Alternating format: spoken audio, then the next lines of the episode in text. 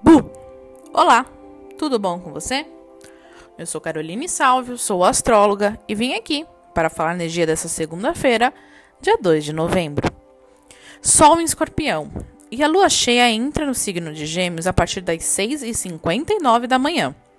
Hoje a lua, com o signo de Gêmeos, nos traz muito mais dinamismo, comunicação e a mente pronta para desenvolver. Até porque amanhã é o último dia de Mercúrio retrógrado. Uhul! Então, não se estresse acompanhe bem a comunicação ao seu redor, sem querer atropelar muito as coisas. A lua sem aspecto no dia de hoje traz uma dificuldade de tomar decisões estruturadas. E talvez aquilo que você tenha pensado onde, ontem já não faz mais sentido hoje. Então não adianta se pressionar demais. O dia de hoje é bom para buscar ideias, insights e relações que podem te ajudar em toda busca pessoal.